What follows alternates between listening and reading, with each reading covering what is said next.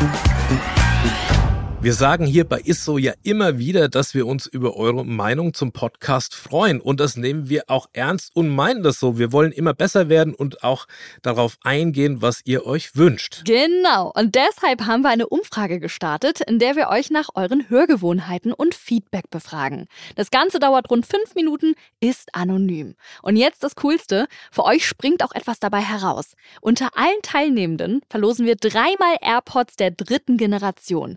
Den Link zur Umfrage findet ihr unten in den Show Notes der aktuellen Episoden. Also helft uns noch besser zu werden, klickt auf den Link in den Show Notes oder geht direkt auf podstars.de slash isso, nehmt kurz an der Umfrage teil und gewinnt dabei brandneue AirPods. Ist so, der Ernährungspodcast mit Achim Sam und Julia Rohrmoser.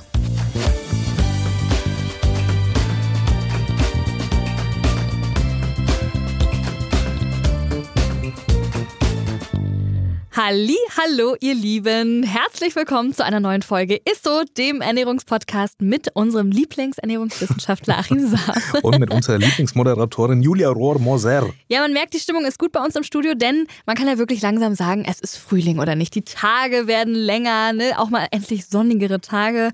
Wir kennen es alle, weil sobald Frühling ist, ist der Sommer auch nah.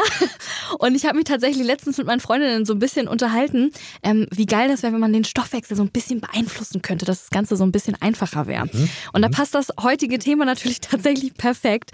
Wir schauen uns den Stoffwechsel jetzt nämlich mal ganz genau an. Und ähm, ja, du, lieber Achim, verrätst uns, wie wir unseren Stoffwechsel auf Hochtouren bringen und mit so ein paar Tricks eine maximale Fettverbrennung erreichen können. Also vorab, es geht tatsächlich und, und der Witz ist, dass es bei Untrainierten äh, auch sehr gut funktioniert, teilweise sogar noch schneller und besser als bei sehr gut trainierten Menschen. Oh, das ist das immer, ist man lange Zeit von was anderem ausgegangen, aber da komme ich später zu. Aber Thema Stoffwechsel. Dreh- und Angelpunkt des Stoffwechsels ist beim Zu- und Abnehmen sind immer die Hormone Insulin und Glucagon, die spielen die größte Rolle. Also Insulin ist das stärkste anabole Hormon, das ist ein aufbauendes Hormon. Insulin ist dafür da, die Energie aus der Nahrung in die Zelle zu holen. Also bildlich kann man das letzten Endes, kann man sich ein Insulin vorstellen wie das Speicherhormon, was in die Zelle zieht und das Glucagon ist quasi das, das Hormon beim Fasten, beim Hunger, was aus der Zelle sozusagen ausschleusen, Energie verbrauchen dann letztlich ist. Ne? Also das eine ist zum Einspeichern für Notzeiten wichtig und das andere ist sozusagen für Fastenzeiten, dass man die Energie auch wieder aus dieser, aus, aus der Zelle gewinnt. Und erst wenn der Insulinspiegel nach dem Essen beispielsweise wieder absinkt, dann nimmt die Fettverbrennung parallel wieder an Fahrt auf. Also es geht tatsächlich nicht, wenn man äh, stark hungert, dass man Muskulatur aufbaut oder quasi in einem anabolen Stoffwechsel ist. Und genauso wenig geht es eben, wenn man in einem aufbauenden, also in einem Insulinstoffwechsel drin ist, in einem anabolen Stoffwechsel, dass man da eben äh, äh, Gewicht verliert. Deshalb ist es immer wichtig, je niedriger der Insulinspiegel ist, umso höher ist parallel die Fettverbrennungsrate. So, das kann man sich vielleicht merken. Das heißt, wenn du also den Stoffwechsel ankurbeln willst, sollte man immer dafür sorgen, dass man den Insulinspiegel möglichst ähm, gering hält und dabei spielt spielen Kohlenhydrate die größte Rolle, das erzähle ich ja immer wieder. Ja. Weil im Gegensatz zu Fetten und Proteinen sorgen vor allem die ungünstigen Kohlenhydrate, also wie Süßes oder Weißmehlprodukte, für besonders hohe Insulinreaktionen. Also es ist tatsächlich so, dass auch bei Proteinen und auch bei Fett auch immer eine Insulinausschüttung da ist. Die ist nur verhältnismäßig gering ähm, gegenüber, wenn man Kohlenhydrate isst oder eben so Weißmehlprodukte. Also wenn Insulin ausgeschüttet wird, muss man sich das vorstellen, da steht das Insulin so schützend wie so eine Mauer vor der Fettzelle, dass man nichts hergibt und das Abnehmen ist dann quasi unmöglich. Und wenn das Insulin wieder absinkt, dann wird diese Schwelle oder diese Schranke wieder aufgemacht und dann nimmt die Fettverbrennung parallel zu. Okay. Ja, viele sagen ja immer ständig, dass ihr Stoffwechsel kaputt sei. Ja, ähm, da frage ich mich immer, was genau meint die Person dann immer damit? Ja, also es ist, wenn man über viele Jahre hinweg viele ungünstige Kohlenhydrate isst, dann müssen gleichzeitig Unmengen Insulin produziert werden. Ne? Also man fördert jetzt quasi immer wieder den Insulinspiegel und dann passiert Folgendes, dass die Zellen äh, dann irgendwann unempfindlich werden gegenüber dem Insulin. Also so kann auch eine Insulinresistenz entstehen. Also es wird so viel Insulin ausgeschüttet, dass die Zelle dann irgendwann sagt so, ja, ich lasse jetzt nichts mehr rein, auch obwohl Insulin da ist. Und dann kann das Hormon die Wirkung eigentlich nicht mehr entfalten und die, die, die Kohlenhydrate in Form von Glucose nicht mehr in die Zelle aufnehmen. Und das ist letzten Endes der Ursprung für äh, Zivilisationskrankheiten wie eben Adipositas, also krankhaftes Übergewicht. Daraus entsteht dann wieder Diabetes Typ 2, Fettstoffwechselstörungen, Herz-Kreislauf-Erkrankungen und vieles mehr. Und das Ganze ähm, kann man tatsächlich auflösen. Also man muss sich das vielleicht vorstellen wie so ein Parkhaus. Also Parkhaus äh, ist die Zelle ja. und da kommt jetzt, fahren immer weiter Autos rein. Ne? Also so. Und jetzt ist das Parkhaus aber voll. Die Zelle ist voll und dann kommt von außen nichts mehr rein. Der Pförtner sagt irgendwann, Schranke ist mhm. zu, es kommt jetzt nichts mehr in die Zelle. Und jetzt ist aber Insulin da und will aber weiterhin Fahrzeuge da rein, passiert nichts. Und wenn man jetzt aber abnimmt, das heißt, man zieht wieder Energie aus der Zelle raus, ja, dann wird die Schranke wieder frei, der Pförtner gibt die Zelle wieder frei und das Insulin kann wieder dann letzten Endes Autos dann in die Zelle schicken. Also so grob kann man sich das vorstellen ja, das und dann springt Beispiel. die Bauchspeicheldrüse wieder an und dann ist, ähm, kann man das Diabetes Typ 2 beispielsweise auch dramatisch reduzieren, wenn man beispielsweise nur fünf Kilo abnimmt. Ah, das wäre nämlich auch mal eine Frage gewesen, ob man das dann noch retten kann. Also wenn jetzt einmal in Anführungsstrichen der Stoffwechsel kaputt gegangen ist oder das genau. Mhm. Also wichtig ist es dann einfach, die Zelle wieder frei zu machen. Also regelmäßige Bewegung hilft beispielsweise bei einer Insulinresistenz enorm. Äh, körperliche Aktivität natürlich, also alles, was, was die Energie aus der Zelle wieder zieht, ähm, da reicht schon, wenn man Sport im geringen Umfang treibt, dass man weniger Insulin braucht. Also dann ist, wenn man moderate Bewegung reduziert die Insulinausschüttung um etwa 30 Prozent. Und je weniger Insulin da ist, umso höher ist parallel eben die Fettverbrennungsrate und umso schneller nehmen wir ab und umso gesünder leben wir eigentlich auch. Und ich habe vor Jahren habe ich ähm, tatsächlich mal äh, recherchiert, was alles möglich ist, also was es für Auswirkungen auf den Stoffwechsel hat, wenn man nur fünf Kilo abnimmt. Und das ist massiv. Also der, der, das Diabetesrisiko beispielsweise sinkt um fast 60 Prozent bei Diabetes Typ krass. 2, wenn man nur fünf Kilo Gewicht verliert, wenn die Zelle mal so voll war. Also wenn man kurz vom metabolischen Syndrom steht, dann die Lebenserwartung, äh, die steigt um 10 Prozent, was, was krass ist. Ja. Der Blutdruck sinkt um mindestens fünf Punkte. Das Krebsrisiko ist reduziert. Äh, die Gelenkbelastung ist natürlich deutlich geringer und das ist schon bei fünf Kilo Reduktion möglich, weil eben die Zelle wieder frei wird. Ne? Das ist ganz entscheidend. Ist das dann auch tatsächlich so, dass es mit dem Alter ein bisschen schwieriger wird? Beim Stoffwechsel? Ja, ist tatsächlich so. Also äh, ähm, nimmt jährlich um etwa ein Prozent ab der Stoffwechsel. Also wenn wir 130 sind, ist der Stoffwechsel auf Nullpunkt. Spaß beiseite. Umso wichtiger, ist, umso wichtiger ist es natürlich, dass man dann im Alter mit, äh, mit einer sagen wir mal, smarten Ernährung aktiv gegensteuert, mhm. damit der Stoffwechsel auch im Alter noch richtig rund und auf Hochtouren läuft. Aber es wird tatsächlich schwerer. Es gibt ja immer so, dass man sagt, na, früher fiel mir das so leicht, irgendwie abzunehmen. Ja, eben. Das liegt dann natürlich natürlich auch daran, dass man über die Jahre hinweg auch das Gewicht etwas nach oben gefuttert hat. Die Fettzellen sind dann angelegt und werden dann eher leerer. Ne? Das hatten wir auch in der Folge mal zum Thema Setpoint.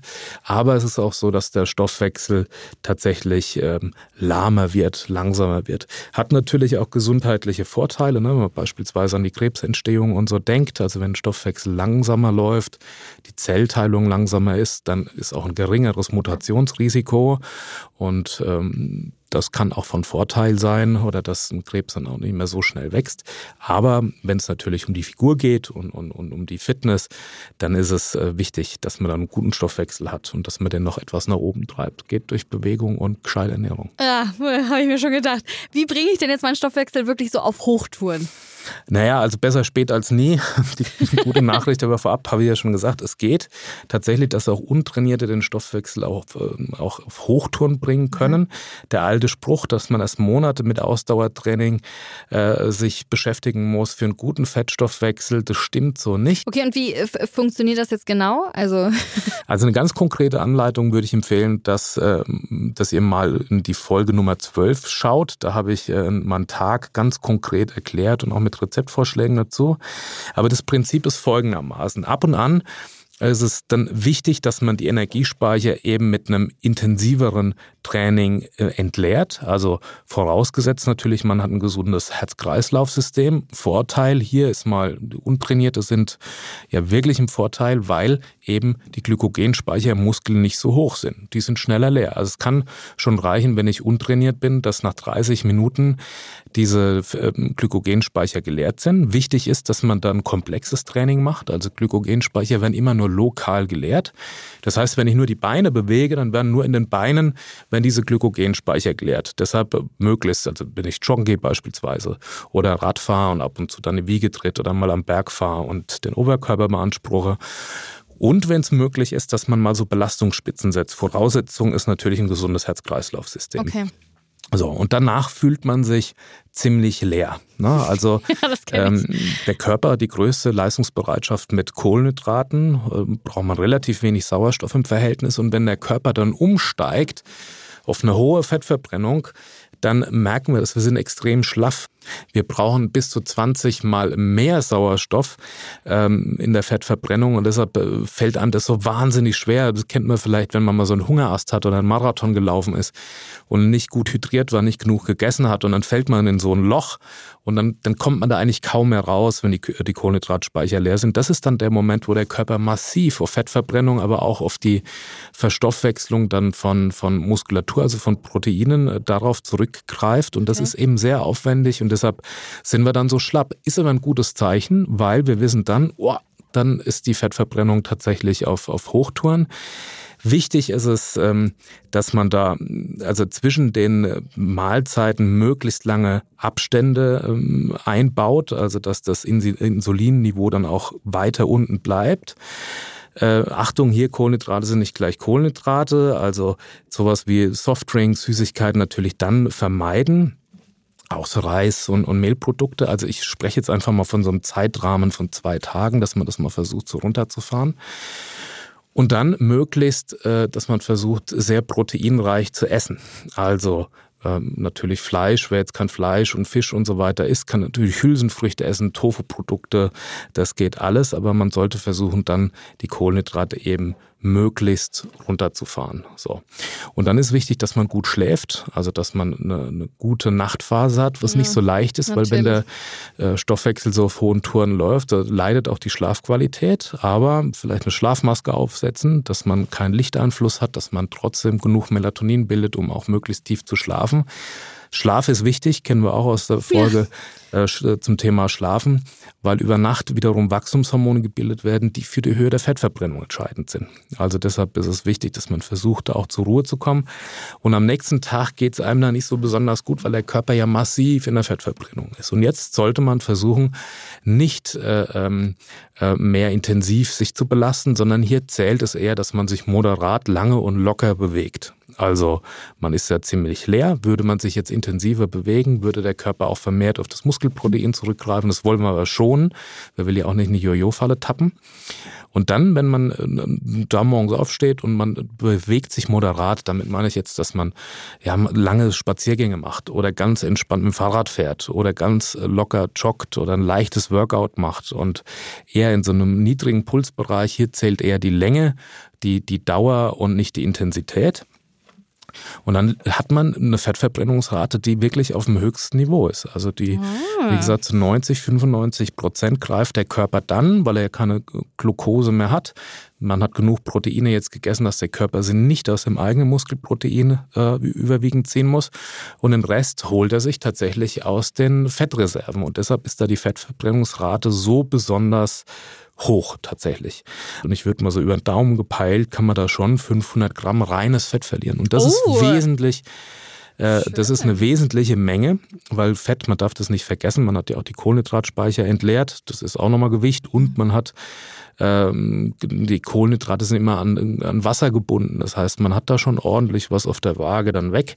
Aber es geht ja nicht um das absolute Gewicht, sondern dass man dann, wie gesagt, eine hohe Fettverbrennungsrate ja, erreicht. Ja. Also so kann man das mal einbauen, um halt wirklich mal so einen richtigen Turbo-Fettstoffwechsel zu haben. Und die gut, gute Botschaft ist, keine Angst haben, wenn man jetzt untrainiert ist, dann muss man auch tatsächlich nicht so lange trainieren, dass die Speicher leer sind. Man merkt es übrigens wirklich dran, dass die Speicher leer sind, wenn man echt schlapp ist. Und das ist in dem Fall, muss man sich keine Sorgen machen, sondern es ist ein gutes Zeichen, weil eben die Fettverbrennung anstrengend ist. Der Körper schont die Fettreserven für eiserne Zeiten, für Notzeiten und ich muss den Körper dann in so eine Art Notzeit versetzen ähm, und ihm das vorgaukeln sozusagen. Und das haben wir heute kaum mehr. Ne? Wir sind ja eher in so einer Wohlstands- ja, ja. und wir, wir, ja. wenn wir Hunger haben, ja, essen wir was. Und, und das ist wichtig, dass man ähm, dann nicht hungert, ja, auch bei, bei diesem Programm, sondern dass man dann wirklich äh, drei Mahlzeiten isst. Also so die Gesamtenergiemenge sollte so bei naja, nicht unter 1000 Kilokalorien liegen und bis 1400 würde ich sagen bei Männern, bei Frauen eher so 1000, 1200 dann an den, an den Tagen, wo man das macht. Kann man so oft äh, einlegen, wie man will. Ich würde so. nur empfehlen, dass man zwei, drei Tage Pause macht dazwischen. Und ähm, dann passt sich der Stoffwechsel natürlich an. Kohlenhydrate werden auch wieder eingespeichert. Aber wenn man jetzt nicht an die nächste Currywurstbude rennt und dann doppelt und dreifach sich die Currywurst Pommes da reinkloppt, dann bleibt das Fett natürlich auch erstmal weg. Das erinnert mich tatsächlich alles so ein bisschen auch an unsere Folge 21, ähm, in der du, Achim, ja auch äh, die Bauchweg-Bastelanleitung vorgestellt hast. hast ja, das ist ja ein längeres Programm, die ja. Bauchweg, also das ist die Folge 21, richtig, ja. ja. Ähm, die Sixpack-Bastelanleitung.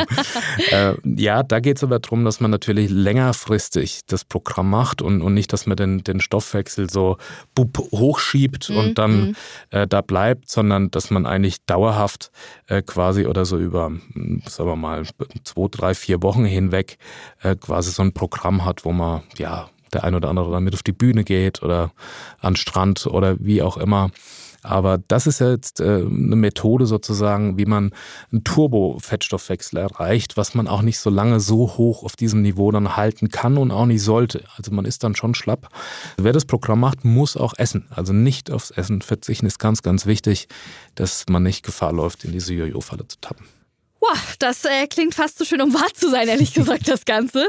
Gibt es denn aber auch Leute, für die diese ähm, ja, Turbo-Methode nicht so geeignet ist? Ja, also grundsätzlich sollte man schon in einer guten gesundheitlichen Verfassung sein. Ich würde jetzt auch nicht empfehlen, Menschen, die ein BMI, also ein Body Mass Index haben von unter 20 und über 30 da bitte eher nicht äh, und natürlich Schwangeren auch nicht. Und wer skeptisch ist, kann das ja vorher auch mal mit seinem Arzt okay. ähm, abklären, dass man auch mal intensivere Einheiten absolvieren kann oder eben nicht. Genau, und du hattest ja auch schon gesagt, man kann theoretisch auch diese Turbo-Methode öfter machen. Ne? Also genau, ich würde nur empfehlen, noch zwei Tage Pause dazwischen einzulegen, dann speichern die Kohlenhydrate sich wieder Muskel, ist auch wichtig für die Regeneration und dann kann man wieder so ein Turbo-Programm einlegen und kann das dann auch immer wieder wiederholen. Also es hieß von der, wir hatten mal eine Kritik, als das damals rauskam, dieses Programm, naja, aber es ist ja langfristig, lernt man nichts am Ernährungsverhalten. Es ist aber tatsächlich so, wenn ich nichts ist motivierender als ein hoher Einstiegserfolg. Ja, wenn ich so stimmt. viel verliere und dann auf die Waage gehe und habe so viel verloren, dann renne ich nicht äh, automatisch an die nächste Currywurstbude und tank mal die wieder rein, sondern versuche mich dann auch gesund und bewusst zu ernähren. Ja, dann danke Achim erstmal. Ich glaube, die Folge war auf jeden Fall sehr lehrreich für uns alle und sehr spannend, dass wir mit so wenig Mitteln wirklich unseren äh, Stoffwechsel ankurbeln können. Also mhm. muss ich sagen. Und äh, liebe HörerInnen, schreibt uns doch via Instagram oder E-Mail an isto.edeka.de, ob ihr solch ein Turbo-Stoffwechselprogramm tatsächlich auch gemacht habt und wie es euch damit gegangen ist. Und gebt uns gerne fünf Sterne in der Podcast-App eurer Wahl. Freuen wir uns immer drüber. Aber wir kommen jetzt natürlich erstmal zur Frage der Woche. Frage der Woche.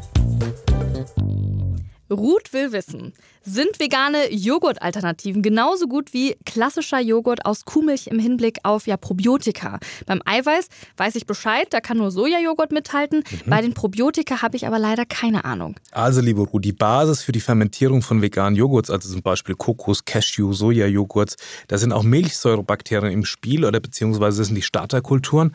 Also ganz ähnlich wie bei Joghurts aus Kuhmilch. Bei der Fermentierung gerinnt die Milch oder eben die Sojamilch und es entsteht eben so ein stichfester Joghurt. Also eigentlich enthalten alle fermentierten Produkte Probiotika. Allerdings enthält ein ausgewiesener probiotischer Joghurt eine etwas größere Menge von guten Bakterien oder einzelnen Stämmen. Ich würde nur bei Joghurt allgemein darauf achten, äh, noch möglichst frische ähm, Produkte zu kaufen. Und unpasteurisiert ist natürlich ganz wichtig für den Erhalt der Milchsäurebakterien.